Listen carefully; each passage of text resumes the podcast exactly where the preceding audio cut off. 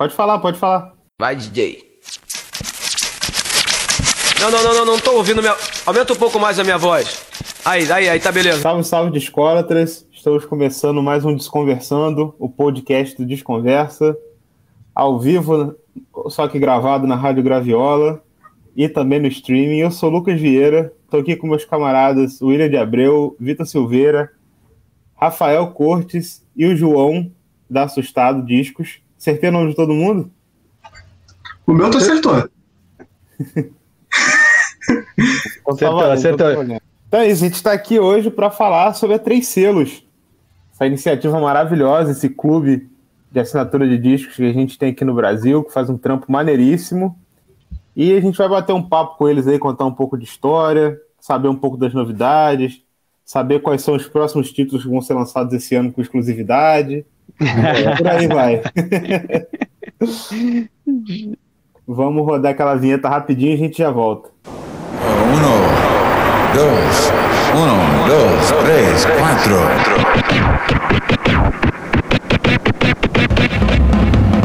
Desconversando podcast, podcast, podcast, podcast.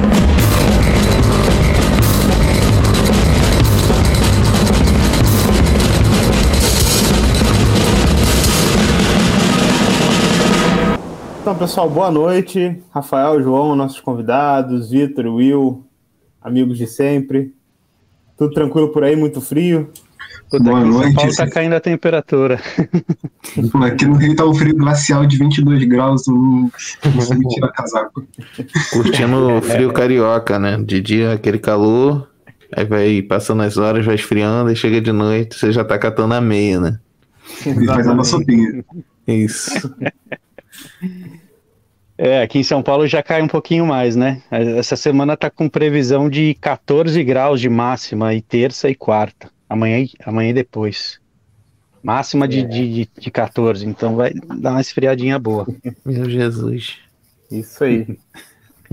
e aí, pessoal, vamos falar um pouco da Três Selos, contar como é que essa história começou, como é que estão as coisas agora. Claro. Primeiro, como é que foi? Vocês já se conheciam há muito tempo antes da Três Selos? Vocês se conheceram, começaram a pensar nesse esquema? Como que foi? A gente já se conhecia, mas não há tanto tempo. É, o Rafa conhecia o Fred já fazia um tempo, eu já tinha conhecido o Rafa, o Rafa morava em Recife. É, e aí, com o meu selo e a EO, a gente estava com um projeto no PROAC que a gente estava fazendo um, um, um shows e tinha uma feira de selo independente é, que rolava no mesmo espaço sempre. E aí acabava que o, o Rafa e o Fred sempre iam lá para essas feiras e a gente começou a se conhecer mais, se aproximar, tal. A gente passava lá tardes e tardes conversando e e a gente se aproximou logo em seguida, assim, logo depois dessa feira eu eu chamei o Rafa para para uma conversa com um projeto que não tinha nada a ver com isso, era um projeto de tentar é, juntar uma galera para para acabar com o imposto de importação de música, né? Tipo, tem, o, o livro é isento e, e, os discos de vinil, no caso, você tem que pagar a importação. E aí chamei o Rafa para conversar, e aí o Rafa pode falar mais, que ele já desistiu da ideia no meio, do meio do caminho e chegou com outra ideia aí. Só fazer uma correção aqui rapidinho, que acho que eu me enrolei na introdução. O João é da EAEO e o Rafael é da Assustado, não é isso? Isso, exatamente. Isso, Peço desculpa Perfeito. pela confusão, mas vamos lá. Imagina, imagina, imagina. é a mesma coisa. é, a gente, a, é, a, cada dia a gente é a mesma coisa, assim, a cada dia a gente tá mais juntão mesmo, assim. É, os selos, os selos independentes, independentes do Três Selos seguem com alguns pequenos projetos, mas são coisas muito pontuais, assim, e hum. coisas que, que, que, não cabem na, na parceria. Mas, é, bom, como o João falou, eu morei 13 anos no Recife, né? E aí, desses 13 anos, eu passei seis na gestão pública lá. Eu fui coordenador de música da Secretaria de Cultura do Governo do Estado. Então foi uma experiência super bacana na minha vida, assim, eu aprendi muito ali, eu, eu criei um, uma articulação nacional super bacana a partir desse trabalho. O Assustado deve muito a esse trabalho, na verdade, ele, ele nasceu enquanto eu ainda estava na gestão, mas eu não sou um gestor público, assim, de, de que, que, que pretendia fazer uma carreira em gestão pública, né? Foi uma passagem super importante, é um grande aprendizado, porque é, é uma loucura, na verdade, ainda mais quando você está disposto a, a fazer alguma diferença ali no processo todo, então é sempre um, uma briga grande. E, e querendo ou não, quando o João me chamou para essa conversa, eu já eu ainda estava um pouco no momento um pouco de ressaca desse pós é, gestão pública e pensando em articulação, mesmo do lado da sociedade civil, onde a gente teria que ter ali uma um jogo de cintura muito grande para conseguir uma mobilização boa, onde a gente conseguisse ter força para chegar em bloco e, e articular algo desse tipo. É, e aí, na ida para a reunião com o João, no metrô, eu tive essa ideia de, de da gente é, inicialmente lançar um disco por mês. Falei, vou, vou reverter essa pauta aí, eu vou conversar com o João para a gente tentar juntar força, tanto é, financeira, né, de investimento, quanto de, de articulação e de trabalho para conseguir é, criar um projeto ousado como esse. E aí o João meio que topou na hora, assim, o olho dele já brilhou na hora, assim, a gente meio sem saber para onde ir. Na conversa ali a gente entendeu que a gente deveria chamar um terceiro selo, uhum. que a gente ficaria mais firme para conseguir botar o projeto para rodar. E aí convidamos o Fred da Goma, a princípio achando que ele não ia topar, porque a Goma tem um recorte, tinha um, tinha, né? Querendo ou não, ampliou um pouquinho agora também, mas ela tinha um recorte bem específico ali na, na música de tradição afro-brasileira. E o Fred topou na hora, para nossa surpresa, assim. Então, a ideia toda nasceu de, de, de, uma de um insight, assim, onde a gente foi também tateando tudo. No começo, a gente passou seis meses planejando a história, nem tinha assinatura, no jogo, a gente só, só. A ideia era criar um selo paralelo mesmo, e é como a gente pretende cada vez mais se reconhecer como um selo, não como um clube de assinatura, porque a gente pretende ampliar os, os lançamentos paralelos, a gente pretende fazer coisas além do sistema de assinatura, que hoje em dia acaba sendo o carro-chefe, porque é, tem um potencial de, na verdade, né? A gente entendeu que é, a gente tinha que estruturar isso primeiro, já que isso começou a dar certo, para depois conseguir fazer as outras coisas, mas nossa ideia é que seja um selo de fato desde lá de trás, e o sistema de assinatura nasceu dez dias antes da gente botar o projeto no ar. A gente falou, puta, por que, que a gente não testa um sistema de assinatura? Não testar, se tiver 10 assinantes, vão ser 10 vendas. E aí deu super certo no primeiro mês, com o lançamento do Sérgio Sampaio, o relançamento do Sinceramente do Sérgio Sampaio. A gente teve mais de 100 assinantes no primeiro mês. Então a gente viu que, que era um caminho legal para a gente estruturar, só que também a gente nunca imaginou que era um trampo tão complicado de deixar redondo é, por conta de sistema, por conta de logística e de uma série de coisas que a gente está cada vez aprendendo melhor a lidar aí no processo todo. E o que, que chama mais atenção em, em vocês, assim? O que, que vocês acham mais interessante de ser um selo, como vocês estão falando, ao invés de ser num esquema de clube de assinatura? É porque acho, acho que é porque a gente surgiu Fala, como selo, né? A gente surgiu como selo, era isso. Tanto eu quanto o Rafa como o Fred, a gente já já tinha os próprios selos, a gente sempre trabalhou dessa forma. E. E sei lá, a gente tinha exemplos, tem a Vai Me Please, tem a Noise, tem vários que. vários No Brasil tinha só a Noise, né? Mas no, no, no, no mundo tinham vários projetos que trabalhavam com um sistema de assinatura. E assim, nunca foi. A, não era a nossa pretensão, que nem o Rafa falou. A gente falou, bora colocar, se der, deu, se não der, não deu. Nossa ideia era vender para lojista. O primeiro ano a gente seguiu vendendo para lojista durante o primeiro ano inteiro. A gente trabalhava com assinatura, mas vendia para as lojas. E querendo ou não, eu não sei se eu estou adiantando a conversa, mas é isso. O, o modelo de assinatura tem seu lado interessante, é, mas ele é muito limitante, assim, quando você pensa em fazer, sei lá, recentemente lancei a discografia dos Racionais.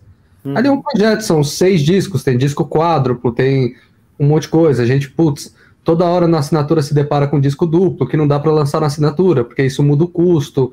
É, querendo ou não, você tem que fazer certas padronizações, senão você fica louco. É, querendo ou não, eu e o Rafa, a gente tem a preocupação de falar, puta, esse título não encaixa. E é um disco que a gente lançaria, sabe? Tipo, não encaixa na, na curadoria ali da assinatura. Teve título que o box que a gente lançou com o Matheus do, do Danada Nada, do Cólera, pela paz em todo mundo, era um disco que a gente ia colocar na assinatura, a gente falou, puta, não sei como vai ser a aceitação, não sei o que, mas eu não queria deixar de soltar um disco que eu e o Rafa somos fã, entendeu? Então, é, a assinatura tem sim su, suas vantagens, e acho que a principal vantagem é você ter uma segurança, né? Para pagar a equipe, para conseguir montar a estrutura é, e de forçar a gente a lançar um disco por mês, né? Porque nos, nos nossos selos é isso. Você fala com o artista, o cara te enrola para responder, não sei o quê. Aí quando você vê, é dois anos para soltar um disco. E é querendo ou não, querendo ou não, a assinatura te força até uma data ali em fazer a coisa andar. Então, isso para a gente é muito importante. A gente conseguiu montar uma estrutura de equipe e tudo mais para a coisa rodar bonito. Mas a gente sente muita falta de fazer outras coisas. É, no caso do, do Rafa, Assustado sempre foi muito voltada para vinil. Aí eu, por exemplo, a gente fazia gravação, faz, trabalhava digital, editora, vendia show. Então, é, e isso, quando a Três Selos conseguir ajeitar todas as coisas que a gente quer ajeitar, a gente pretende, nada impede a gente de fazer outras coisas. A, a, a Três Selos pode muito bem montar um festival, a Três Selos pode muito bem lançar um disco de um artista a partir da gravação. É, é, é, essa é a nossa visão. Por isso que eu acho que a gente nunca quis ser um clube de assinatura, sabe, de vinil. Uhum. Porque é isso, a gente vende. É isso, o Rafa passou anos na Secretaria de Cultura, fazia show, evento pra cacete. Então, assim, é... o que der para fazer, a gente vai fazer. É meio isso, como funciona o selo, assim. É, tem uma coisa que eu acho muito interessante, assim, que, que eu acho que vocês, principalmente agora, em 2021, Triceu já está entrando no terceiro ano, né? Isso, é, Que vocês fizeram assim, assim, lançamentos assim de discos históricos da, da música brasileira, como o da Cátia de França, agora com o som do Paulinho, o próprio Mestre Ambrosio e tal. E, e, que meio que, assim, principalmente nesse ano, eu venho notando que, tipo assim, vocês estão meio que mudando aquele quadro de, tipo assim, ah, passou a data X, o, me, o mês do disco, você não consegue mais comprar. Agora vocês estão, parece que estão fazendo as, as tiragens maiores, dá para comprar vulso com mais calma também. Isso está sendo muito legal, assim, eu tenho, tenho, tenho sentido isso. E parece que é meio pelo caminho que vocês estão falando, né? Que não é mais uma coisa assim, exclusiva da assinatura, né? Sim, nossa ideia é ter catálogo, né? Todo selo uhum. tem catálogo. É, a, o Rafa era o cara que mais brigava com isso. Falava, porra, não faz sentido esgotar um disco em, em, em seis horas, é. sabe? Não tipo, faz sentido nenhum. Então a gente. Fala aí, Rafa. Não, é, é isso. Na verdade, é um grande desafio, né? Esse lance de tiragem. A gente vai errar de vez em quando ainda, porque também é, o custo, o investimento é muito alto, né? Então a gente não pode simplesmente pensar em, só em tiragens gigantes e depois Sim. ficar com boa parte desse estoque parado. Quebra o projeto, entendeu? Então isso vai ser sempre um desafio para a gente. A gente era um pouco conservador nesse sentido, sempre jogava para baixo ali, era o que eu o que eu brigava com eles, porque realmente o mercado estava respondendo de outra forma, ao meu ver, assim. E, e pô, é um puta trampo para você colocar um disco para rodar, né, cara? E principalmente quando é licenciado com gravadora. Então, pô, eventualmente você deixar uma parcela grande das pessoas, não só pensando no business, mas pô, a gente vai fazer um puta trampo para recolocar um disco importante no mercado. Exatamente. E de repente, sei lá, metade do público que gostaria de ter esse disco não vai ter acesso. Então, esse, essa foi a nossa a nossa aposta, assim. Aí a gente também está entendendo como é o cenário, trabalhando com um pouco mais de cópias, né? É, a gente está tentando. O ideal é a gente conseguir equalizar dentro do mês ali. Isso é o ideal para o projeto. Mas para isso a gente precisou inverter um pouquinho a lógica que a gente estava para entender como é que funciona é, investindo um pouco mais de cópias tal e, e a gente está achando que está dando tudo certo. Assim, na verdade, a grande parte dos títulos já esgotou esse ano, né? Uhum. A gente uhum. tem disponível só o, o restinho do, do Mestre Ambrosio, deve ter umas 15 cópias do Mestre Ambrosio, 15, isso. 20 no máximo, é isso? E, é, e o som do Paulinho, que é o disco do mês, que ainda a gente está tra trabalhando ele, tem um lotezinho aí que a gente relançou um disco clássico, né? Um disco importante, Sim. um disco é, que o mercado tinha uma demanda, então a gente também investiu numa tiragem um pouco maior, tal. Então estamos sempre nesse desafio de tentar entender qual é o tamanho dessa tiragem de cada mês e, e acho que cada vez mais a gente vai tendo experiência, mas eventualmente a gente vai errar ainda, cara. Não tem a menor Faz dúvida parte, disso. Né? é. Uma coisa que eu acho que é legal ressaltar, só porque a gente falou a história do Três Selos, é isso. No primeiro e no segundo ano era EAEO, Assustado e Goma. E agora, na virada do segundo para o terceiro ano, agora em 2021, é, seguimos só eu e o Rafa, só eu e Assustado. O, o Fred acabou querendo fazer outras coisas, tinha ali é, os projetos dele com a Goma, e agora seguimos no, só nós dois, mas a relação com o Fred é ótima. Inclusive, a gente tem vários projetos em parceria com a Goma. Tem, já, às vezes eu vejo lá nos grupos de Facebook o povo falando que alguma coisa, não, tudo tranquilo, tudo na paz. Mas é isso, só para deixar claro que a, a, a, o, o, o, três selos agora são dois, né? Meio ridículo, mas. Mas, mas, não, é mas faz parte. Parte do processo, claro. Vocês continuam. Isso aí é história. É história. o pessoal gosta de criar fanfic, né, em cima da. É, pô. Exatamente. Disparado. É, eu, vocês falaram da equipe, né? Pagar a equipe. Quantas pessoas são, assim, pra, pra galera que tá escutando, que tem curiosidade? No Como momento, é que é a galera? No momento, contratados, a gente tem quatro funcionários. Somos eu, o Rafa e mais quatro funcionários. E a gente tem muito freela muito frila, assim, tem, esse ano é isso, por exemplo, a Lorena tá fazendo toda, toda a parte dos textos de todos os lançamentos, então a, Lorena é frila, mas é mensal, né, é, uh, tem... O Caio no suporte do sistema. Caio no suporte do sistema, o bloco gráfico, é, que é o escritório de design que faz toda a parte de, de design do, do, do Três Selos, isso desde o primeiro ano, tem... Putz, a Márcia. A Márcia, que é produtora gráfica, e aí tem todos os fornecedores, que são muitos, né? De, que vai de caixa de papelão, a, a Polisson, as capas a gente faz fora, então, então são três gráficas diferentes envolvidas. É, então, assim, se você for contar tudo, acaba sendo bastante gente envolvida assim no processo. Isso é legal, isso é legal porque o dinheiro gira, né, entre, entre a gente aqui.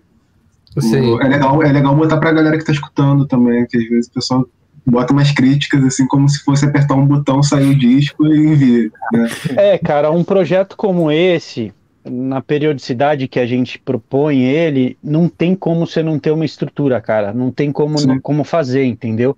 Então a gente tem a Amanda no, no financeiro, a gente tem a Ana e mais uma assistente no, no, no, na logística, a gente tem o Daniel que trampa toda essa parte de licenciamento e toda a relação junto com a polição ali de dar entrada no pedido, não sei o quê. Então, é, não tem como, cara, porque é muito intenso o negócio. A gente trabalha, assim, pelo menos seis vezes por semana, assim, e num ritmo frenético, assim. Ainda bem que a gente ama o que a gente faz, cara, porque boa parte da nossa vida é dedicada a isso. E aí tem as, as questões todas, né? Por exemplo, agora a gente está se deparando com um título que ia ser o título de outubro, que a gente que a gente é, já era para ter colocado na fábrica. É, esse, esse, título está tá tendo uma, uma remixagem nele, e aí o técnico que estava tá, remixando tá, tá com Covid, teve que parar. Então caiu esse título para agora. Então a gente está tendo que substituir, tem umas cartas na manga, tal, mas enfim, você tem que retomar umas coisas que estavam planejadas mais para frente. Então sempre a gente está lidando com esse tipo de coisa.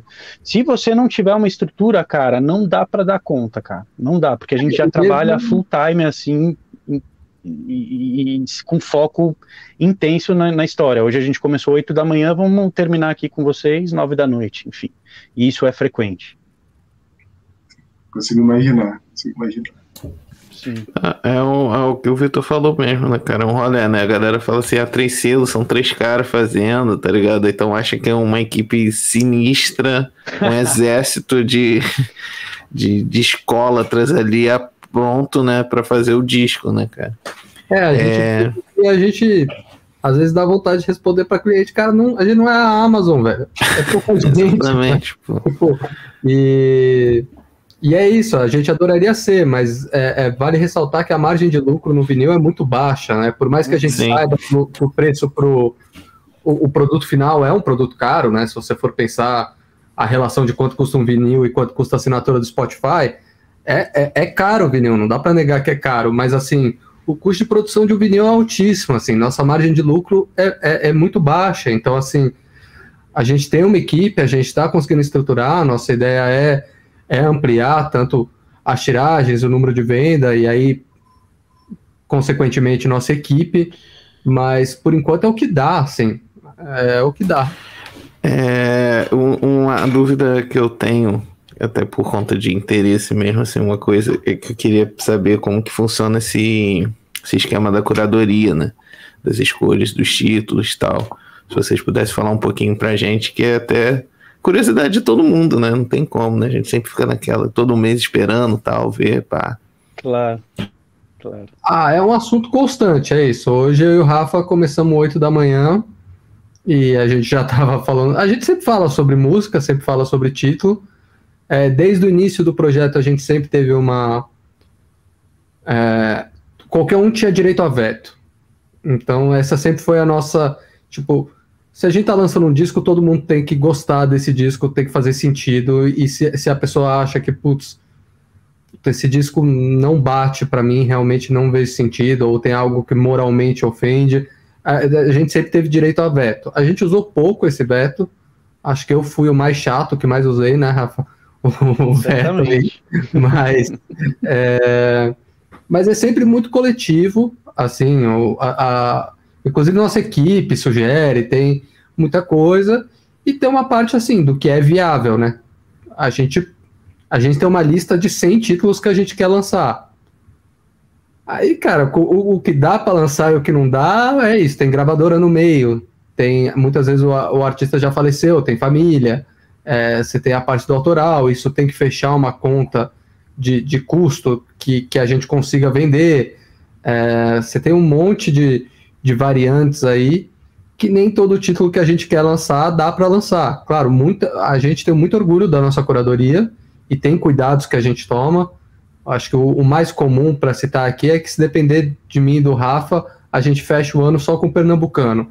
Então a gente fica toda vez que cita um nome pernambucano, a gente fala: "Não, não, calma, não dá para ter 12 artistas pernambucanos no ano. Vamos vamos ter que diversificar aqui a gente toma esse cuidado para sempre ter artistas que a gente está apostando, novos, né? Esse ano a gente lançou o Zé Manuel, que é um cara que não tem, tem nome, mas não tem tanto nome como uma, uma Kátia, um Arnaldo Antunes, mas enfim, o Rafa me mostrou o disco e a gente ficou, putz, é um puta disco, independente de venda, a gente tá dentro, vamos, vamos lançar, sabe? Então acho que a, a gente tenta a gente tenta seguir muito o que a gente acredita, mas é isso. Como você tem o exemplo do cólera, por exemplo, tem hora que a gente tem que sair da assinatura e por isso que a gente não quer só trabalhar com assinatura. Sei lá, o lado um pouco mais romântico assim da história. É, cara, a gente precisa saber trabalhar aquele título, né? Antes de tudo. É, além de passar pelos nossos gostos, a gente precisa acreditar, a gente precisa saber falar daquele disco, a gente precisa é, se emocionar de alguma maneira com aquela história para conseguir botar para rodar.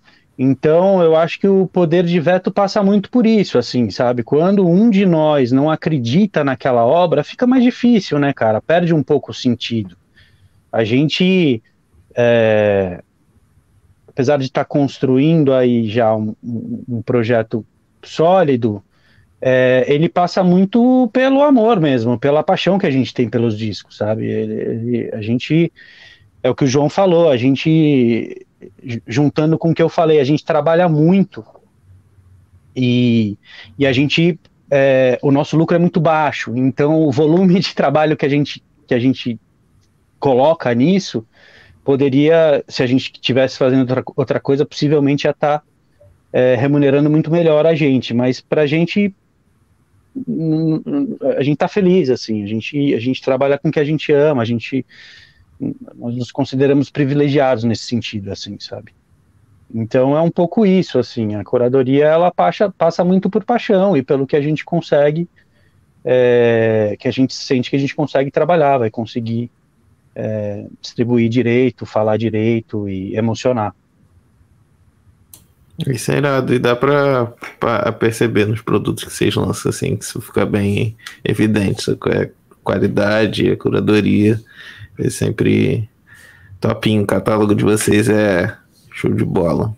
Pô, obrigado, Legal, cara. Que massa. Papo reto mesmo. É sempre coincide com o que eu tô ouvindo. Eu acho isso incrível também. A gente até brinca assim, fala, pô, esses caras estão hackeando a gente, mano. É sempre coisa certa, assim, é sempre coisa que a gente gosta. Pois é, é ótimo, cara, isso é muito louco, porque a gente, a gente fica muito solto nesse sentido, uhum. sabe, cara? A gente não se baseia muito em algoritmo, não, a gente vai muito mesmo pelo, pelo coração, e óbvio, a gente.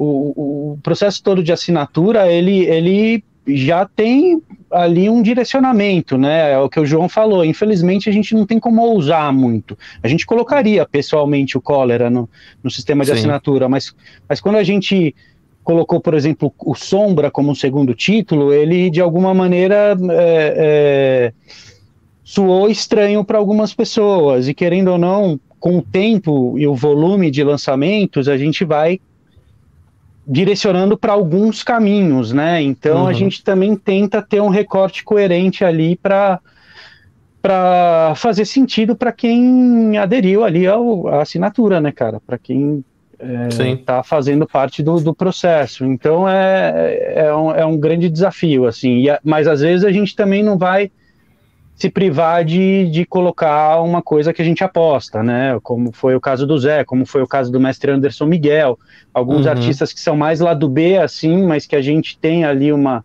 uma relação e, e, uma, e uma afinidade com o trabalho é, muitas vezes, com, no caso desses dois artistas, a gente já tinha relações com eles, o João com o mestre Anderson e eu com, com o Zé. E aí a gente quer bancar isso, sabe? Porque a gente acha que também é nossa missão. Nossa missão também é trabalhar com os artistas novos que estão chegando, que a gente acredita, e não só os consagrados, ou não só os discos clássicos, sabe? Sim. A gente acha que isso também é uma missão nossa dentro desse processo todo. Então, é sempre um desafio e, e equalizando essa, essa curadoria aí, mas estamos é, é tentando fazer direitinho.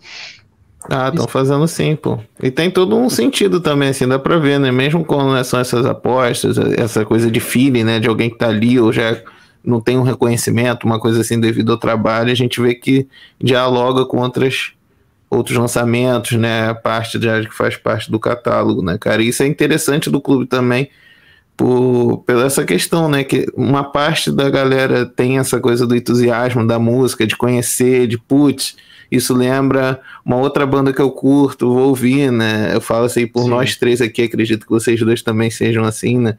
A gente tem essa parada de ficar trocando música, porra, você gosta claro. disso, velho, vai ouvir isso. Claro. Isso é muito legal, muito claro. bacana, né? Eu gosto desse, desse funcionamento também. Né? E esse lance claro. que vocês falaram de mesclar, né? O selo, ter outros lançamentos, ter o clube, isso é muito importante, né? Isso é bem Sim. legal. Faz parte da cultura vinil, né, cara? Que era aquela coisa de você ir pra loja, né? O lojista já te conhece, Sim. te apresenta um disco, vai, isso é muito legal, cara. Muito mesmo. Total, falar sobre música, né, cara? Isso é muito importante. Uhum. É muito e a nossa importante. ideia, se tudo der certo, é a gente chegar num, num ponto ali de, de confiança do nosso público, de poder colocar umas coisas muito lado B e prensar 3 mil cópias, sabe? Esse é meu sonho, pegar. Não tô falando só de artista recente, é, tem muita gente com obra esquecida, né? Pô, é um disco do Bill Rock em 2010, que é um cara de lá de Nazaré da Mata, que é um, para mim, é um gênio, assim, cara importantíssimo. Muita, pouca gente conhece a obra dele, sabe? Então, pô, poder tá num sistema de assinatura que dá um trabalho do cacete, às vezes você pensa em desistir, mas poder falar, ah, eu vou fazer 3 mil cópias do Bill Rock e vai chegar na mão do pessoal, sabe? Isso é, isso é um sonho pra gente. Claro, é isso, a gente sempre tem esse cuidado também de de não filtrar quem são os, os nossos assinantes, né? Mas a ideia é, com o passar dos anos, a gente cada vez mais ter, ter um carimbo ali e, e, e conseguir até, sei lá, pensar em coletâneas, coisas assim, sabe? Que aí envolve Sim. mais curadoria mesmo, você, você fazer uma coletânea, selecionar ali uma coisa e, e mandar. Então, com, com calma e tempo, a gente chega lá. É, o caminho é, é esse, né? Que vai até recortando, né, o público, né? Esses papos marketing, né? O target, do, né? Não sei o que você vai recortando, vai traindo essas pessoas, né? Vai chegar Sim. lá, pô, o caminho tá sendo trilhado, vai, vai dar bom. Massa, maravilha. É, é, eu queria perguntar a vocês sobre, sobre a parte, assim, a parte gráfica dos discos de vocês. Que vocês também trouxeram, acho que, uma modalidade nova de, de vamos dizer assim, de, de conteúdo mesmo, né? O tipo de capa, o, o encarte, tudo tá, tá disposto de uma forma que acho que é, que é muito três selos, né? Não tem. Você não compra um disco no mesmo jeito por aí, sabe? Sim. É, sim. Queria dizer, assim, perguntar como que vocês chegaram nesse formato, como que foi a, o projeto, quem que fez, como que rolou? É uma mistureba, assim. É... No primeiro ano, a, o Fred sempre teve, o, o Fred sempre no, nos trabalhos com a goma e tudo mais, ele sempre teve uma preocupação muito grande com, com material gráfico, né? A gente vê qualquer um que pegar os discos da goma ali, vê que tem um, um, uma, um cuidado muito grande com a parte gráfica, né? E no primeiro ano a gente fez um modelo mais simples, né? A, a, a, gráfica que a gente trabalhava era muito boa, a gente usava um papel já um pouco melhor, um pouco mais rígido, é, tinha todo o bloco gráfico, que é um pessoal que saiu da Cosac Naif, são três sócios que, que trabalhavam na Cosac Naif e saíram, abriram um escritório, e a gente, desde o início, gostou muito do trabalho deles, eles deram super apoio pra gente, assim, em termos de o que eles cobram pra gente é um preço muito camarada, assim, porque eles também são entusiastas do vinil. E aí depois, no, no, no segundo ano, a gente foi para um para aquele modelo gatefold empastado, que era uma coisa que o, que o Fred já fazia. E agora, para esse ano, a gente falou: putz, é, a gente quer um negócio mais sólido ainda, porque a gente tem essa preocupação com, sei lá, vinil para mim é a única mídia fí física que realmente dura, né? O CD é uma coisa marromeno ali que tem um. Mas é isso, um vinil bem cuidado dura, né? dura gerações ali. Então, a, e querendo ou não, a primeira coisa que zoa é capa, né? Papel amarelo, papel pega fungo. É, então, então, a gente sempre teve essa preocupação muito grande de fazer um material, claro, bonito, mas ao mesmo tempo que, que resista ao tempo, né? Então esse ano a gente chegou num formato com foram meses de trabalho falando com gráfica, porque é isso também pouca gente faz isso porque a, as, nenhuma gráfica faz nenhuma gráfica consegue entregar o produto que a gente quer em uma gráfica só. Então a gente trabalha com três gráficas diferentes. Tipo, uma faz uma coisa, outra faz outra coisa, outra faz outra coisa. E foi, foi um estudo nosso com o bloco gráfico e com, com a Márcia, que é a nossa produtora gráfica. E para chegar nesse modelo que vocês desse ano, né, que é uma é quase um, um box ali, né, uma capa muito grossa mesmo, com um pôster, aí tem aquele livreto com, com a costurinha, né? Ele é costurado, o livreto é um papel bom que, que o tempo vai durar, não vai amarelar e tudo mais. Então a gente tem bem essa preocupação com, com a durabilidade do produto mesmo. É, e vale ressaltar que foi o Desconversa que desvendou a história da tal luva rígida, né? É a gente divulgou né, dessa forma no começo e naquela, naquele papo que a gente bateu começo do ano ali, a gente mostrou alguma coisa, né, e conversou um pouco sobre, e certamente muitas pessoas entenderam a proposta a partir dali. É, mas é isso, só complementando um pouco o João, talvez eu vou me repetir um pouco, mas é, é, é isso, a, a, a, o capricho da parte gráfica vem muito do histórico da Goma, mas e, e, e, também com a saída do Fred foi um grande desafio a gente tocar essa parte, né? Porque a gente já estava entregando um produto numa qualidade fora de um padrão, diferente do padrão entregue pelo vinil. Então a gente precisaria, é, e querendo ou não, essa, esse formato sai com a goma, porque é um formato desenvolvido por eles, pelo Fred. Então a gente queria, precisava encontrar um, um modelo, é, incluindo essa parte toda de conteúdo que a gente já pretendia ampliar, por isso que a Lorena Calabria foi chamada para isso. É, e aí a gente conta justamente com a sorte de ter esse, esse trabalho, essa parceria com o Bloco Gráfico, que são pessoas que têm um, um capricho e uma atenção muito grande e muita referência. Os caras têm muita referência, então eles apresentaram vários pro projetos para gente. É isso, essa capa é baseada naquelas luvas de livro. Eles trabalham isso. muito com livro, né? Então a isso. ideia é um pouco disso, da gente que a gente falou, pô, a gente quer um negócio rígido, né, duro, bonito e que dure, sabe? Aí os caras falam, puta, tem que ter esse negócio de capa de livro. Aí vai, ajusta o tamanho, milímetro por milímetro puta, o negócio não tá entrando, aí faz faz boneco, volta boneco, chora preço para gráfica. E, uh, a gente, tanto é que, como foi, Rafa, a gente, janeiro a gente não sabia preço de nada ainda. É, não, foi uma loucura. Essa transição foi uma loucura. Nada. Aliás, as três transições do Três Selos foram uma loucura, né? O primeiro, o segundo e o terceiro ano, mas isso é outra conversa. Mas a gente deve muito também uh, esse, esse, esse projeto que a gente conseguiu chegar a Márcia a Signorini, que é essa produtora Sim. gráfica que a gente está trabalhando, que tem ótimas relações com gráficas e conseguiu é, chegar nesse formato. A gente testou quatro luvas diferentes para chegar no formato, não foi isso, João? Foi, foi quatro, cinco luvas diferentes que a gente é. Não que não chegava no resultado. É, e é uma coisa, é um, aí uma curiosidade, é um processo muito manual. Por isso que, por exemplo, se você você pega a Optimal, que é uma puta fábrica na Alemanha, não sei o que, eles não têm esse modelo de capa porque os caras só roda com, com maquinário, né? Hum. E, e nossa, nossa capa são colagens, né? São, são diferentes papéis de gramaturas diferentes colados para dar aquela rigidez. Isso é um processo muito manual. Então, claro, sai mais caro e, putz, é muito difícil você conseguir quem faça isso, né? Porque sai um pouco dessa lógica de. É, é isso, o nosso pôster a gente faz em qualquer gráfica, entendeu? Ali 60 por 30, offset, não sei o que, você faz em qualquer gráfica, mas, por exemplo, a costurinha lá do, do livreto, pouca gente faz, não sei o que, então é meio uma coisa de, de pesquisa mesmo, que eu acho que faz parte do nosso trabalho. Total. É, e você, você bate na porta de uma gráfica, ela não vai ter uma cartilha de possibilidades de formatos de capa para vinil. Não tem. A basicamente. inédita, né? Assim. Exatamente. Então é, você tem que meio que construir mesmo a, a fórmula junto com a gráfica, sabe? Então a, a gente precisa desses profissionais junto para conseguir desenvolver é, produtos dessa, dessa qualidade que a gente está entregando. Assim. E sempre rola aquela pergunta: vinil? O que, que vocês vão é. fazer? Os caras de gráfica, vinil, não.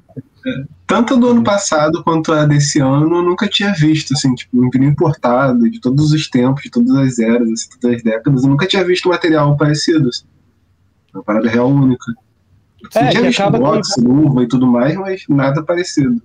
A gente Passa um pouco nisso que o João falou, né? O, a mão de obra internacional lá fora é muito, muito hum. cara, né, cara? Então, o cara fazer uma capa meio artesanal, como a gente faz, é, acaba inviabilizando o projeto dos caras lá fora. Então, isso é Sim. é uma oportunidade que a gente tem aqui, porque a gente tem como baratear um pouco essa mão de obra, por mais que fique um custo alto e acabe repercu é, repercutindo ali no preço final do disco, mas querendo ou não, é, é, é um lance que, que pra gente é um pouco mais fácil, pelo menos uma coisa mais fácil de desenvolver aqui, né? Porque os caras pagam na prensa, prensagem lá, sei lá, um terço do que a gente paga aqui, enfim. Então, é, é esse, isso é uma vantagem nossa aqui, assim, de conseguir desenvolver um produto é, robusto dessa forma por conta de custo mesmo. E o Brasil é um excelente produtor de papel, né? É, a, a, gente produz muito, então tem a, a, a, gente tem preço de papel aqui, a gente consegue fazer coisas e realmente, o que você falou de, dos, de disco importado tal, eu, eu, aí com a EA eu lancei o Idols, que é uma banda inglesa, e a gente vendeu muito pro, direto para o público de lá, assim, os caras, consumidor final comprava. Putz, a, a, gente teve uma resposta muito legal, assim, da galera falando, putz, é a capa mais legal que eu, que eu já peguei na vida, nunca vi nada igual, tal, não sei o quê, porque é isso, os caras estão acostumados ali com, com gatefold muito bem feito, que as fábricas fazem, né, mas na, no papel padrão do, do, do, vinil, tal, não sei o quê, então, é, isso é um negócio que a gente tem bastante orgulho do que, do que a gente tem feito aí. É, e conta pra gente como tá agora é, produzir vinil, tocar três selos, agora no segundo ano na pandemia, seis meses depois de, dessa mudança toda no, no formato do, do disco. Como que tá sendo ainda? Ainda tá muito, muito difícil? Melhorou? Olha, em certos aspectos me melhorou, sim. É, em outros piorou. A, a gente tem que agradecer a Polisson, que são super parceiros nossos. Aliane, João Augusto, Luciano, todo mundo ali trabalha super bem. Eles estão com uma demanda altíssima, né? O mercado aqueceu muito. E, claro, deu uma ferrada nos prazos ali. Eles tiveram muito problema com falta de insumo. Teve a, a, a fábrica que faz os acetatos lá do mundo inteiro que pegou fogo. Então, assim, durante a pandemia tiveram vários desafios. Assim, chegou um mês que a gente não tinha caixa de papelão. Esse foi um, um desesperador. Essas coisas ridículas que a gente não pensa, né? Uhum. Não, não, pensei que ia acabar o papelão do Brasil. E aí a gente precisava mandar disco. Eu, eu lembro, dois dias no telefone, eu ligando para todo fornecedor que eu achava, Mercado Livre, não sei o que, você tem caixa de papelão ou não? Você tem caixa de papelão ou não? E assim, isso deu uma melhorada, assim, os nossos outros fornecedores, porque teve, teve momentos da pandemia que é isso, fechou, né? as gráficas fecharam, é, a Polisson fechou, todo mundo fechou. Aí isso realmente foi muito complicado. Hoje eu sinto que, é, claro, a gente ainda está numa pandemia, né? Eu não estou aqui, é, estamos aí batendo 520 mil mortos, mas em termos da, da produção, né? É, deu uma aliviada, tirando a Polisson que, que realmente ainda está com um, uma dificuldade não só de, de insumo, mas é isso, a demanda está muito grande, então os prazos estão é, mais complicados de trabalhar. E. Ah, é que assim. Eu acho que tinha. Tem muitos mercados que estavam muito estabelecidos e já tinha uma coisa muito tranquila de trabalhar. Vinil sempre foi um caos, né? Então, uhum. caos por caos. Qualquer é... balançada, né? É, mas ao mesmo tempo é isso, já era difícil produzir um vinil. Uhum. Continua sendo. e, e, é meio que isso, assim. Eu acho que um ano depois, o que eu tenho visto também da galera comentando, é que um ano depois a gente aprendeu meio que a lidar com a pandemia, né? Nesse, nessa questão de produção de tudo. É, a gente continua remota. A nossa é. equipe continua remota, a gente tem é, dias específicos que as pessoas vão porque tem que ser presencial, né? Por exemplo, envios, tal, não sei o que é presencial. Mas é isso, tomar um ano e três meses remoto. É muito doido. É, mas de fato é isso, né? Fez a gente repensar algumas coisas, né? Tipo, a gente teve que repensar nosso planejamento, por exemplo. É, os nossos prazos de envio de discos para a fábrica, a gente teve que antecipar. Então tem uma série de coisas que a gente realmente precisou é, se adequar e, e, entender o momento que a gente estava vivendo e que não ia passar rápido para conseguir continuar rodando o projeto da maneira que a gente acredita que deve ser.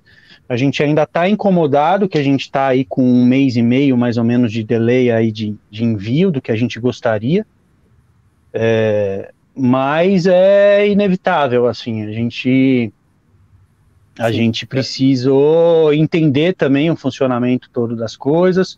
A gente está com esse ano parte desses fornecedores todos que a gente falou são novos fornecedores, então a gente foi também alinhando todo o processo e, e, e estamos vivendo uma pandemia ainda, né? Então, querendo ou não, as coisas não estão normais e, e, eventualmente a gente esbarra em dificuldades causadas pela pandemia. A gente tenta se antecipar ao máximo com tudo, mas nem sempre vai dar, entendeu? que é isso, não tem o que fazer. Às vezes, sei lá, a gente estamos com quatro paralelos dentro da fábrica para justamente tentar ampliar essa ideia da, do, do, selo e, e, e, porque a gente queria colocar coisas diferentes também que não iam caber na assinatura. Estamos com planos de colocar outras coisas, tal, mas esses paralelos perdemos de vista já. Teve, teve disco que a gente colocou em abril na fábrica, vai sair no meio do segundo semestre. Então é é, é, isso, é lidar com isso também. Não tem muito o que fazer. A fábrica, a Polisson nunca teve tanta demanda na história da, desse, dessa, dessa re recuperação dela, né, da volta da Polisson. Nunca teve tanta demanda e nunca se deparou com tanta dificuldade de reposição de insumo e, e, e de oscilação de valores, né. Sim. Também os caras falam que eles vão comprar um, um produto hoje e é, a semana que vem custa três vezes mais. E ele tem que administrar isso. É um desafio para os caras também. É, isso é uma coisa legal de falar da dificuldade de assinatura. É, uma das coisas que a gente apanhou muito e ainda apanha é que assim, a gente sempre estava acostumado a lançar disco, né? E aí meio que via quanto gastou, fazia o cálculo do, do lucro razoável, somava e dava o preço. Quando a gente trabalha com assinatura, a gente tem que manter o preço pelo ano, né? Então é negociar, a gente tem que negociar com todos os nossos fornecedores preço para o ano inteiro. Então, por exemplo, chegou nesse início de ano para falar com as gráficas, os caras falaram: eu não tenho como te dar garantia nenhuma, de nada. Eu falei: não, precisa dar garantia, gente, tem um preço fixo, não sei o quê. Resumo: a gente teve que comprar tonelada de papel antecipada. Nossa. Porque senão a gente não, não sabia o que ia acontecer e não sabia se a gente ia tomar prejuízo, entendeu? É, com, é isso, nossa margem de lucro é pequena. Os caras viram e falam, ah, dobrou o valor do papel ferra o projeto no meio. Então, assim, a assinatura tem essas. Falando aqui, parece que eu quero desistir de ter assinatura, mas a, a, às vezes dá vontade, porque é isso, é um. É, tem muitas muitas coisas que a gente não imagina, que é, é isso, que nem o Rafa falou, 10 dias antes a gente resolveu colocar o um negócio de assinatura. Quando eu ia pensar que eu ia ter que comprar caixa de papelão e fechar preço para o ano, porque senão o mundo ia acabar. É é, é, é, é, estranho, é estranho. O, a, a, a, assinatura muda, muda muita coisa. E claro, a pandemia afetou isso muito forte, porque é isso, o pessoal tava. Papel era uma coisa assim, cada dia um preço, sabe? O dólar subiu pra cacete, querendo ou não, a, a poluição trabalha com muito insumo é, importado. Então, tem essas coisas meio bizarras. Eu descobri que a cola que faz o papelão é importada. Sei lá porque. Aí, tipo, todo o preço de papelão subiu absurdamente. E a gente fica preso no preço do valor da assinatura que a gente tem que seguir, né? Um compromisso com os assinantes. Pelo menos para o ano, né? Então... Mas aí a gente sente que é, que é uma loucura mesmo ver como que assim. Não, não quero generalizar, mas como tem gente que não é compreensiva, né, cara? que é assim, você pensar que no fim das contas o preço final do disco que você está comprando aumentou 10 reais ou 20 reais, sei lá, você, só você não tendo a menor noção do que está rolando no mercado mesmo para você achar ruim, né? Porque é. assim, é, um exemplo assim, muito claro de tudo que vocês estão falando é que se a gente parar para analisar, há quanto tempo que a gente não vê saindo um disco da Polisson, sabe? Aquela série clássicos de vinil, um disco da DEC, tem mais de um ano. Sacou? A é, demanda, as coisas estão tão difíceis que nem eles estão conseguindo, né? E assim, a gente eles tem que, dar né? parabéns é, aos caras. Isso foi também. um mérito muito deles, assim. É. Sim. É, é isso a gente tem que parabenizar a Polisson que colocou os clientes na frente deles mesmos, assim. A, a, a, coisa do, dos clássicos da Polisson não estarem saindo é porque isso, eles não estão dando conta da demanda e eles optaram por atender a, a, os clientes, os seus independentes e tudo mais, antes de repor o deles, o que eu achei uma atitude é, incrível deles e que merece respeito mesmo. Sim. Mas vai voltar. É, ah, sim, sim, sim. O momento vai. Ainda bem pra gente, né? Tem que voltar. Mas é, esse lance que você estava falando, cara, do, do, das reclamações, é muito louco, né? Porque o assustado tem mais de 10 anos. Aí a EO já vai aí com 6, 7 anos. E a gente nunca tinha se deparado com qualquer tipo de crítica, é, sei lá, referente a um disco que a gente lançou. Não existia isso. O cara comprava ou não comprava. Se ele quisesse, ele não ia gastar. Se ele não gostasse do título, ele não ia gastar tempo lá fiando a boca, criticando. Quando a gente criou o sistema de assinatura, cara, a gente foi se deparar com uma história completamente diferente. A gente foi se deparar com haters, saca? Com gente um bagulho que, que era in... é, né? inacreditável, assim, porque a gente falou, pô, a gente tá fazendo com o mesmo amor, cara. A gente tá colocando a mesma paixão no negócio que a gente sempre fez ali, sabe?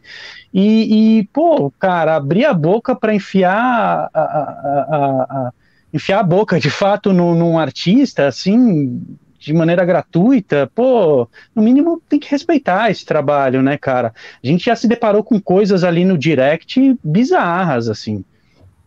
Gente falando, não me manda o disco dessa jumenta, de uma artista, sabe?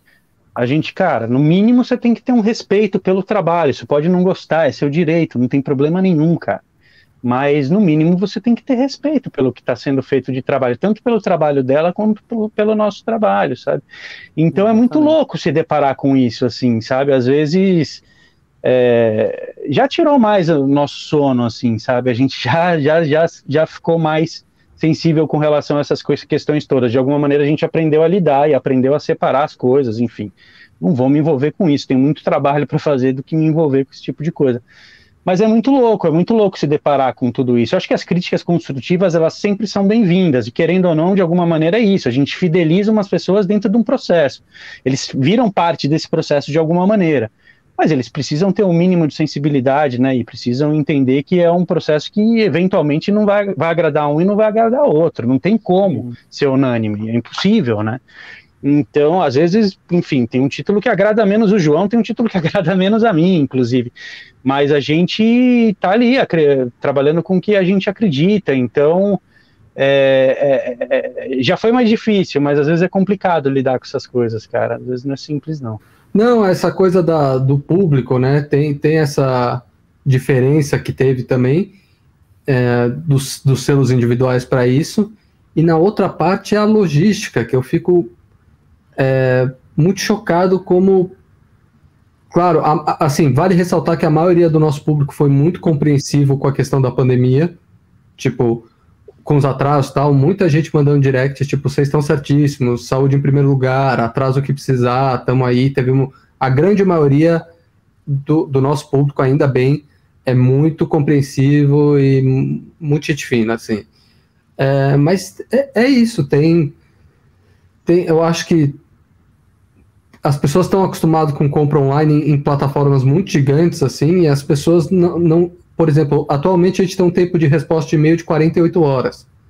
Uhum. É de dois dias úteis. Que é rápido, pô, eu, eu, acho rápido, sabe? E, e, as pessoas às vezes mandam sete e-mails no mesmo dia. E é, é muito difícil. A gente ainda está aprendendo a lidar com isso, sabe? Ou você tem cara que coloca o CEP dele no lugar do número da casa aí o disco vai para um canto nada a ver, porque o cara errou, e ele quer que a gente pague o frete de novo, sendo que o frete pesa pra gente, sabe? Mandar dois fretes. Claro. Se a gente fizer isso toda vez. Então, assim, são, são várias coisinhas, assim, de, da, do, do, sistema de assinatura que a gente foi entender que não é a mesma relação do que quando a gente tinha cedo, isso que o Rafa falou, assim. Tipo, é isso, nunca as, o post do Idols lá era só elogio. Tenho certeza que tem um monte de gente que odiou. Mas não falou nada. É, mas é, é, é, doido, assim. Fora os comparativos, né? Eu, eu, eu, eu parei de acessar aquele grupo lá, Nós e Três Selos, no Facebook. Uhum. Porque, puta, cara, a gente fica, eu e o Rafa, a gente fica assim. Aí rola os comparativos, tipo, esse mês Três Selos pisou na Noise. Aí esse mês a Noise deu um pau na Três Selos. Você fala, gente, é. São propostas diferentes, inclusive. É, né? a, Bobeira a gente, demais. A, a, gente quer ser um selo, a gente não tá, sabe, é, disputando com a nós e, tipo, você assina o que você quiser, você compra avulso do que você quiser e. E claro, Nós somos assinantes da Nós, eu e o João. É, eu e o Rafa somos assinantes da Nós. E, Legal. porra, sabe, não tem é, não tem que ter essa. E, e, é muito doido, porque aí, aí começa a ter um, uma treta entre as pessoas do grupo. Assim, você fala, vocês estão vocês estão brigando defendendo a Três Selos, defendendo a nós e tipo, não sei o que, não sei o que, e ver aquilo vir um debate, e você fica meio. Polarização do vinil, né? É, virou time de futebol, gente. Tipo, muito doido, assim. Caraca, a galera tem necessidade por treta, né, cara? Os bagulho inútil, assim, né? É. Fica fazendo essas coisas aí, cara. Exatamente. Não, mas é muito doido isso, né, cara? Público é uma, uma coisa sinistra, né? A internet também potencializa essa parada toda, né? Que se tivesse um aquela coisa como era antigamente, né? De cartinha, tu pagava, né? Tinha um sistema, né? Aí Sim. chegava, ia demorar a chegar a carta, é tudo instantâneo, Sim. né, cara? Esse, esse é o grande problema, né? A galera tá tão conectada, tão, tão acostumada com velocidade, que acho que tudo tem que ser assim, mano. Que vocês falaram aí, né? Da, da gigantesca aí, né?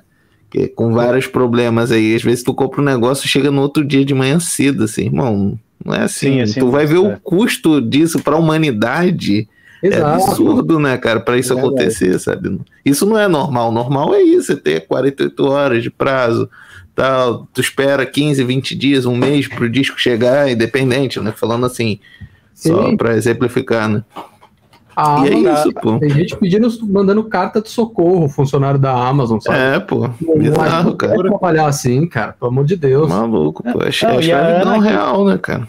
É, e a Ana que trabalha com a gente, cara, que responde as pessoas todas, os e-mails e cuida dessa logística, ela é uma fofa, cara. A Ana é uma querida, super delicada e responde a galera super. E às vezes ela vem com umas questões, gente, ó, eu esbarrei nisso, tá difícil lidar, vocês me ajudam, não sei o quê. Porque, cara, é uma agressividade, sabe? É uma. É, é, às vezes é coisa meio baixa mesmo, assim, puta, desnecessariamente, completamente, assim, sabe? Mas enfim, temos que lidar com isso e a gente vai, vai cada vez mais ficar calejado com esse processo, não tem jeito. Mas é, é, é, um, é um reflexo do sistema de assinatura, a gente nunca tinha vivido isso antes. E tem os perdidos, que tem as melhores histórias com os perdidos. A, a história que eu mais gosto é o. Não vou citar nome do cara, óbvio. Mas a gente fez. A gente lançou, sinceramente, do Sérgio Sampaio, né? O primeiro lançamento. A gente lançou o Sombra. E o cara mandou um e-mail puto, porque ele achou que ia ser 12 discos do, do Sérgio Sampaio no ano. Eu falei, cara, ele tinha assinado porque ele achou que era 12 do Sampaio. A discografia do Sampaio tem quatro discos, cara. E, assim, é, é umas coisas assim, co, co, como é que você Esse continua o diálogo ali? Aí é o problema, o grande problema de muita coisa no Brasil, né, cara? Assim, a leitura, né, cara? A interpretação das paradas, Isso. né, cara? Tá tudo Isso. explicadinho lá, maluco. E, e o outro problema que a gente vive, né? O cara tá em outra realidade também, né? Ele criou a realidade dele, do Sérgio Sampaio, com 12 discos, vai chegar numa qualidade absurda aqui em casa, essa coisa. É, é, total. Pô, mas é, é complicado mesmo, cara. Pô, mas eu imagino essas histórias, né, cara? Tem, lógico, tem todo esse problema, né? Que a Ana, um abraço pra Ana, guerreira aí que aguenta várias paradas. Estamos juntos aqui com você, saudando. a guerreira, né?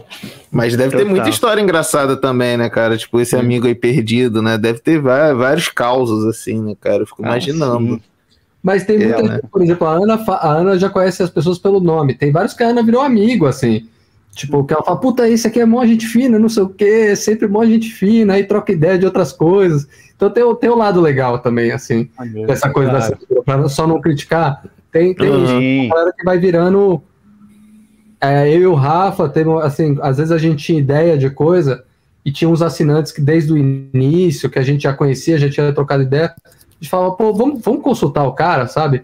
Tipo, a gente batia um, um telefonema para ele e falava estamos pensando em fazer isso, você acha que faz sentido tal. Então tem essa troca muito legal também com, com, com essa coisa da assinatura. Isso é legal é. de ressaltar também. É irado.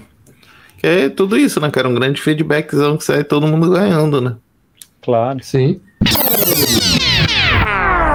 Pessoal, queria perguntar a vocês se tem alguma novidade, algum pequeno spoiler que vocês podem revelar pra gente. O que, que vocês têm de, assim, para dizer de, três selos para o segundo semestre de 2021. O Rafa adora falar. Rafa, Adoro. Fala aí. Fala aí. então, a gente está relançando, cara, o, o, disco que foi, vai ser um, um, lançamento bem, bem bacana pra gente, assim, a gente está bem emocionado com esse disco, porque a gente fechou o disco e o Luiz Wagner morreu. A gente vai relançar o Simples do Luiz Wagner. Olha. Uau! Então a gente costurou tudo com ele. Ele tinha acabado de ter um quarto AVC, ficou feliz da vida porque o disco ia sair. Falou, puta, esse disco é muito importante na minha vida e, enfim, eu acho que nunca teve a atenção que, que merecia. Ele ainda no processo de, na, na clínica de reabilitação lá e a gente falando com o Carrasco, que é o cara que ajuda ele, que, que, que empresariou ele no final da vida.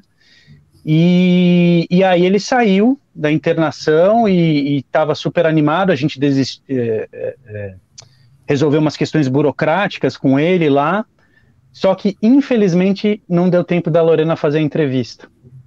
Então, vai sem a entrevista. Por um mês, assim, a Lorena não fez a entrevista. E é isso, pelo menos ele soube do lançamento, né? Enfim, bom que a família dele vai receber uma grana por esse lançamento. Ah, então vai dar para dar uma ajuda lá nesse sentido e e é isso, estamos colocando esse, esse título na rua bem emocionados, assim. Descasso, descasso. Descasso, mas um disco assim difícil que... de achar, né? É, mas Sim. um disco que custaria assim um rim saudável que vocês estão botando de novo no mercado. É. é, exatamente. Exatamente. Demais. Ah, irado, irado. De, de spoiler dá para soltar um meio spoiler também. Hoje a gente teve uma reunião fechando um, um projeto bem legal para o ano que vem, que envolve os paralelos. Então, para ano que vem, podem esperar uma novidade boa relacionada aos paralelos, vai sair bastante coisa. Parei. Vou, vou, dizer o primeiro paralelo que vai sair. Pode, Eita. Vai lá, Rafa. À vontade. Rafa não se aguenta. Rafa não se aguenta, a gente faz reunião com, com, A gente faz reunião artista, ele conta todos os títulos do, do, ano.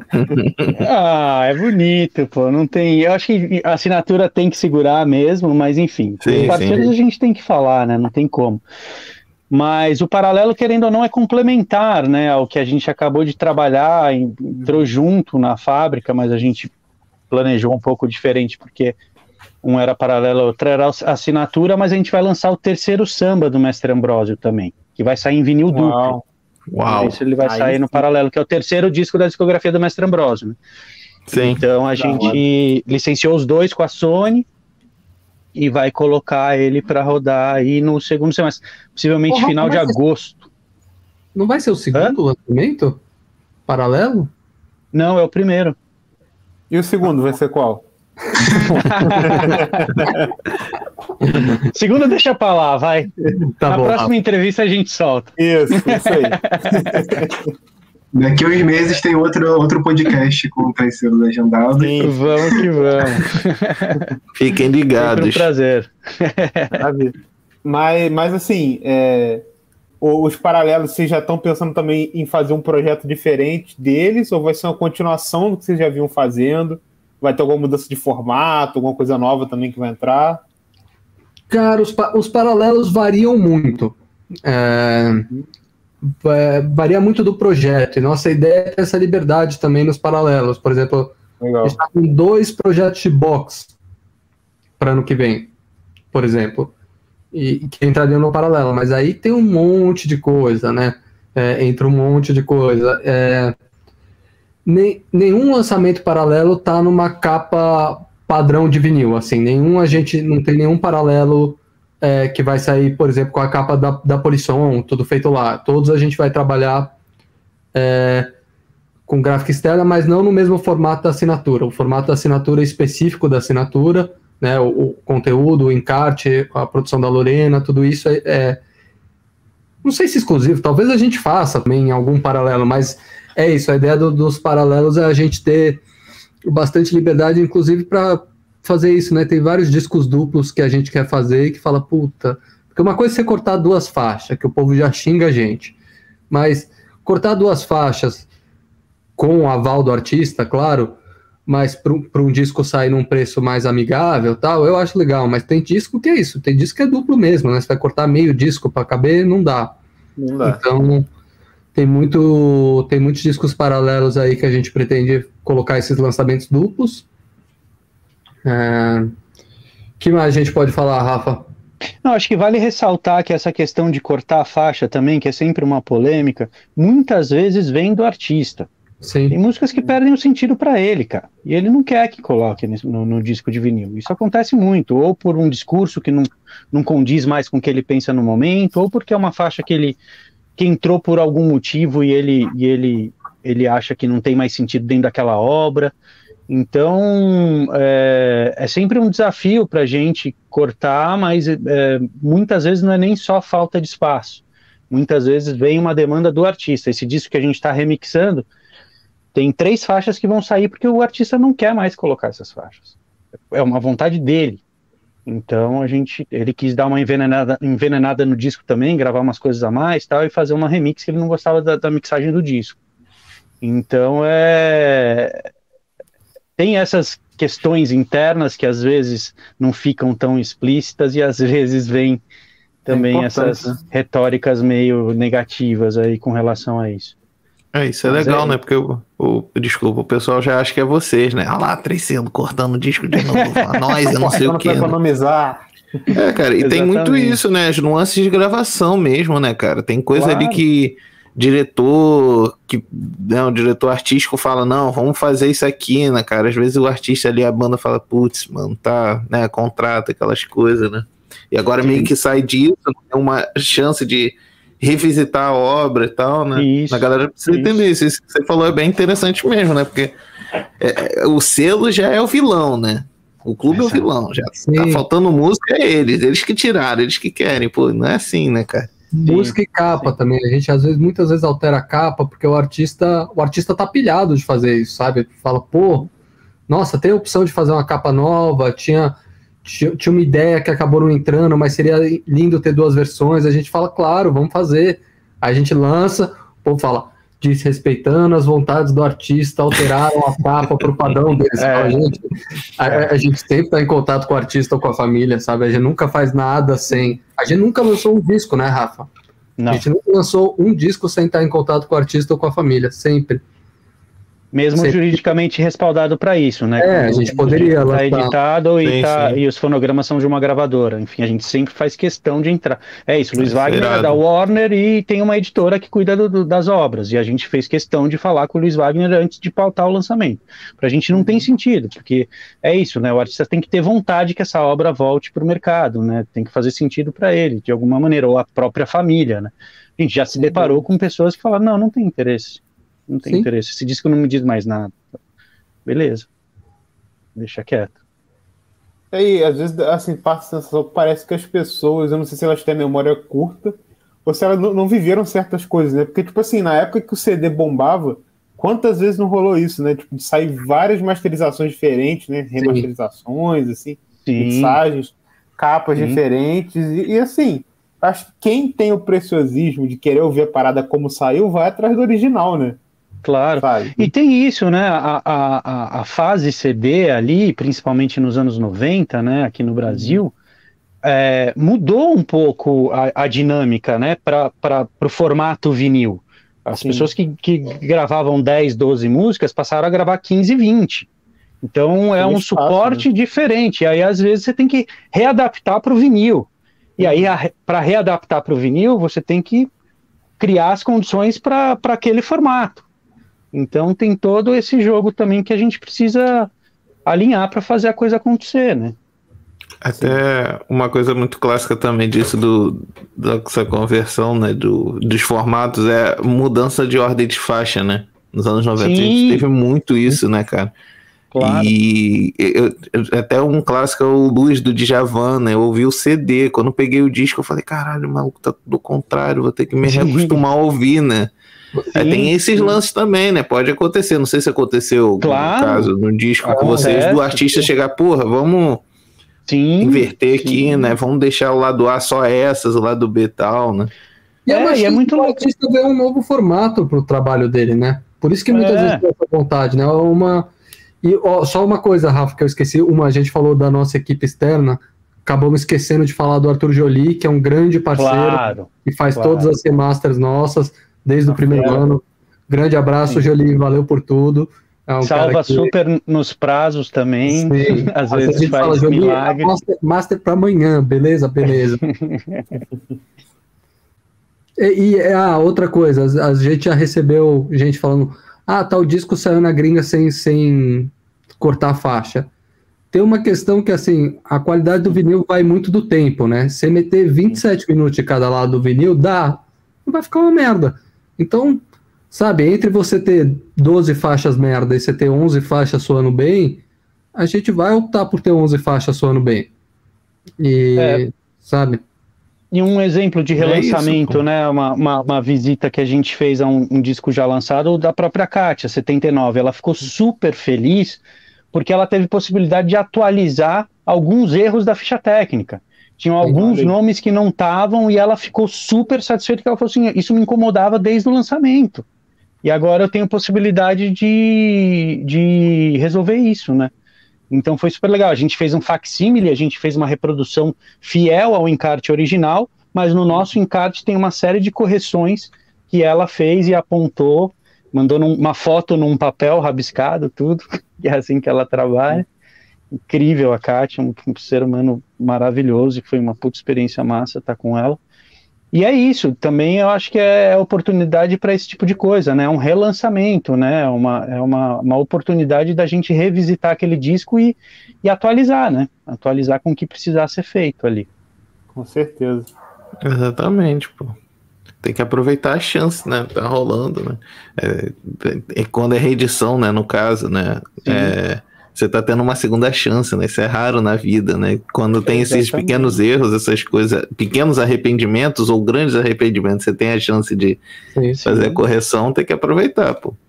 E a galera parar de ser chata, mané. Pô, tem que entender os processos, pô. Nem tudo é isso aí que você acha, pô. Tem que entender. Sim. É, o próprio Sim. Ambrosio foi um pedido da banda, e inclusive que foi deu trabalho, pra, foi, foi, o primeiro disco que deu trabalho a gente tirar a faixa, porque a Sony a Sony falou: vocês não podem tirar a faixa. A gente falou: Sony, os seis membros da banda querem tirar a faixa. Aí vai, vê contrato, muda coisa tal. Caraca. Pra conseguir justamente manter a vontade dos artistas, né? Sim. Mundo Livre teve também uma faixa Sim. que o Fred quis tirar. Sim. É bem, bem comum isso acontecer. Sim. É, e, e, em tese, a, a, a, eu falo em tese assim, né? Que no caso da Três Selos vocês respeitam bastante isso, como vocês já disseram, e a gente sabe, vê, né? Pela materialização dos produtos, mas a gente sabe como que a indústria fonográfica é, né? Então, assim, em tese, a palavra do artista tinha que ser a lei, né? Então, as vontades, etc. Claro, a obra Principalmente, dele, assim, né? no resultado da obra, né? Totalmente. Né? Então, assim. Sem dúvida. Mas é isso, né? Galera que tem que entender mesmo que não, nem tudo é o que parece, né? Assim. Sim. ah, eu também entendo quem não entende, sabe? É isso, a gente tá nessa todo dia. Às vezes o cara tá Sim. ali, né? quarto disco que ele compra, ele quer o álbum inteiro, eu entendo. Ah, sim, a faixa que mais gosta. Eu já teve caso que tirou a faixa que eu mais, que eu mais gostava. Fiquei triste, mas. é a vida. É, exatamente, pô. Mas é isso, galera. A gente vai se encaminhando para o fim, então. Vamos fazer aquele bloco para surpreender o convidado de sempre.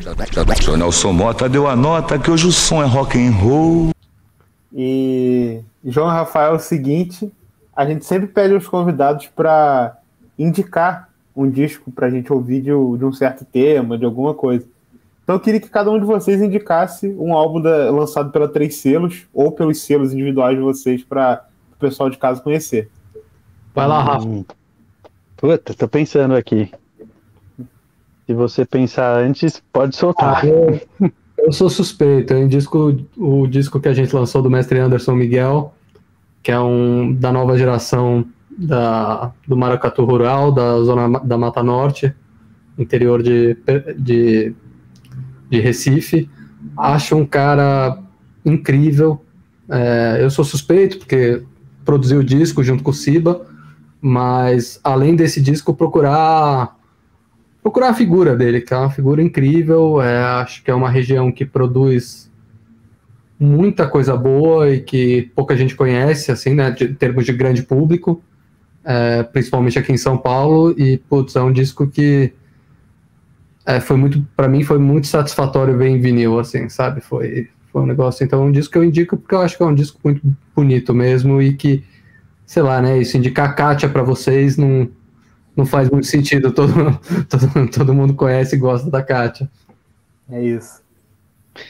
É, eu vou jogar a favor do Desconversa. Vou indicar uma carioca. é, puta, uma artista que eu sou completamente apaixonado, assim, e, e numa, numa, num ambiente, numa estética que para mim é muito complicada de trampar, que é a Mamundi, cara. O pop da Mamundi, a qualidade do pop da Mamundi, eu acho um negócio assim raro mesmo, assim. Eu acho eu, eu gosto muito de música pop, mas eu gosto de poucas coisas. Eu não, sei lá, eu tenho uma facilidade, por exemplo, de gostar de mais bandas de punk, que é uma coisa que eu adoro também, ou de mais artistas de música brasileira do que de artistas de pop. Mas quando o artista acerta na veia, para mim, assim, quando ele me pega, é, acaba sendo é, destruidora, assim, e a Mamundi, ela, ela me, me, me, me pega num ponto, assim, muito forte, assim, eu acho a Mamundi completa, e ela, e ela de fato, ela, ela é, além de uma grande compositora e uma grande cantora, ela é uma grande produtora, né, então ela é uma artista completona, ao meu ver, assim, e que chega num resultado raro no ambiente do pop, assim, eu fico sempre super instigado de ouvir as coisas que a Mamundi solta. É, existe o plano de lançar o disco Laranjinha da Mamundi, que é, que é um classicão também que não saiu. A gente já tem essas conversas ainda super no embrião, mas existe essa vontade nossa, dando mais um spoiler aí no rolê, mas isso ainda tá no papel. E, e aí eu fico com a Mamundi, que tá morando em São Paulo agora, né? Muito bom, muito bom. Tem um texto muito bom sobre esse disco lá no nosso site, que o Will, não o Will que tá aqui com a gente, o Matias escreveu. Ah, o Lucas legal, já falou lá no site aqui. Como é que tu chega lá, Lucas, no site? Só digitar desconversa.com, desconversa com o I, pra quem ainda tá por fora. E é isso. Ô, Lucas, se o pessoal quiser mandar um e-mail para falar com a gente, qual é mesmo o endereço? É fácil, pô. Contato arroba desconversa.com. Ah, entendi. Tá certo.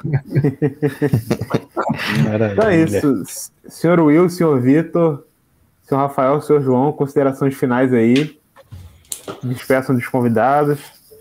É Pode sempre ser. um prazer gigante falar com vocês. É, é, é, a gente nunca sabe o que vai encontrar num, num bate-papo, né, numa live, numa entrevista, e com vocês é sempre em casa total, assim, a gente se sente super à vontade. Ah, Agradecer ótimo. mais uma vez o espaço, é sempre legal a gente poder ter essa troca, né? A gente, eu e o João, somos pessoas super disponíveis, assim, para dialogar com, com quem quer que seja, e a gente acha importante a gente falar o que se passa no, no, trabalho todo e no processo, e a gente é completamente aberto a receber sugestões, isso acontece com frequência também, a gente sempre considera, a gente sempre vai ouvir o que a gente não conhece. É... Então, puta, e falar de música é das maiores paixões que a gente tem, né? Então, além do, do negócio em si, poder resvalar ali em falar de artistas que a gente é apaixonado e que a gente escuta com frequência é sempre muito bom. Então agradecer mais uma vez aí o Desconversa. Eu tá faço das palavras do Rafa as minhas. Foi um prazer falar com vocês. A gente admira muito o trabalho de vocês. E vou aproveitar e, já que rolou essa pergunta final, vou, vou pedir para cada um de vocês indicar um disco para sair pela Três Selos. Assim a gente já vai fazendo nosso aqui. E né, aproveitar que já estamos aqui, todo mundo sabe muito de música, a gente, a gente copia de vocês aí. Tá vendo? A gente que foi pego de calça curta hoje. então, para não ficar disputando, eu vou falar primeiro, hein? Eu adoraria ver o passarinho urbano da Joyce. Tentamos, mas vai ser difícil. É.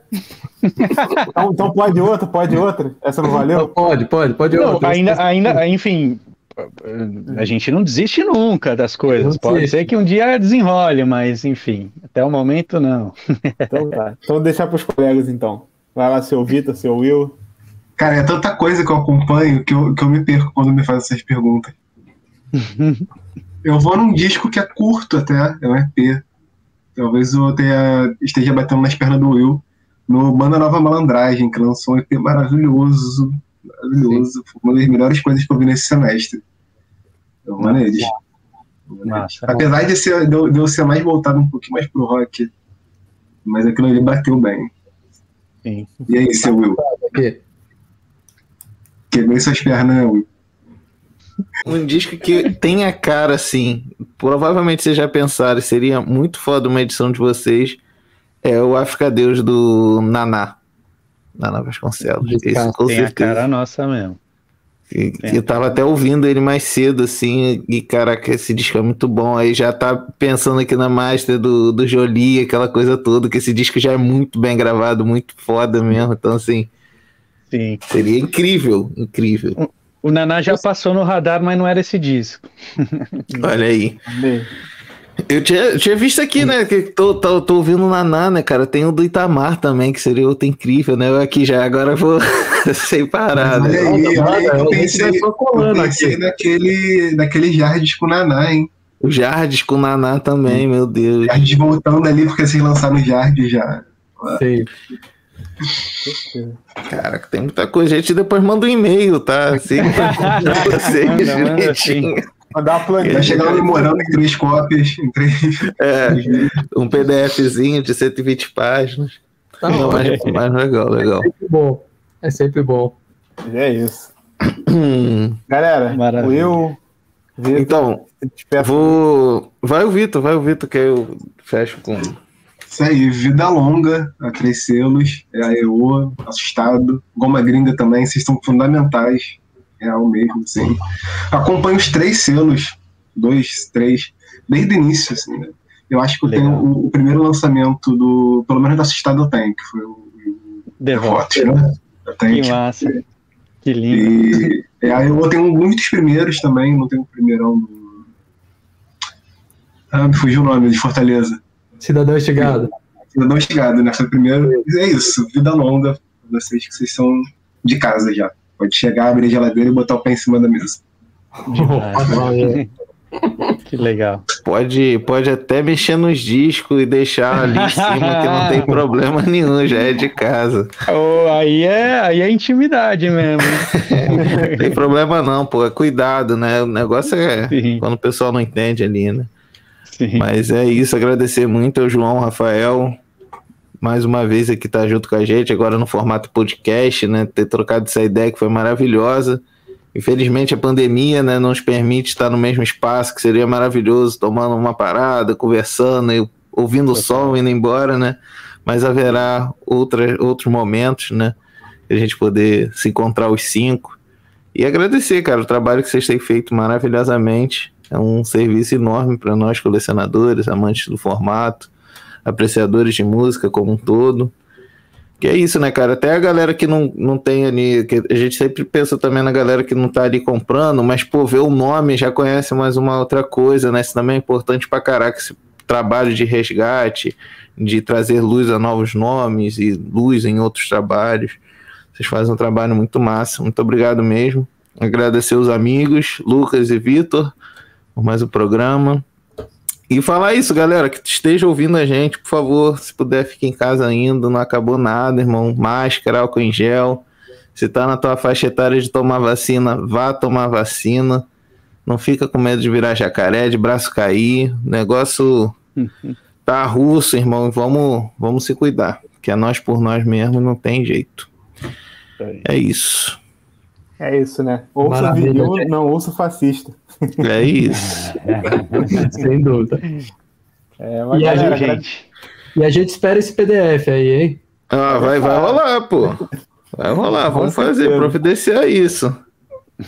Fechou. É isso aí, Rafael, João, agradecer demais vocês. Prazer o papo sempre. Agradecer também Vitor e Will. Agradecer ao pessoal de casa, a galera que tá ouvindo a gente pela Rádio Graviola, quem tá ouvindo a gente pelo streaming. E é isso, até o próximo programa. Uma boa noite, um bom dia, uma boa tarde para todo mundo. E aquele abraço e 33 rotações. Valeu. Valeu. Valeu.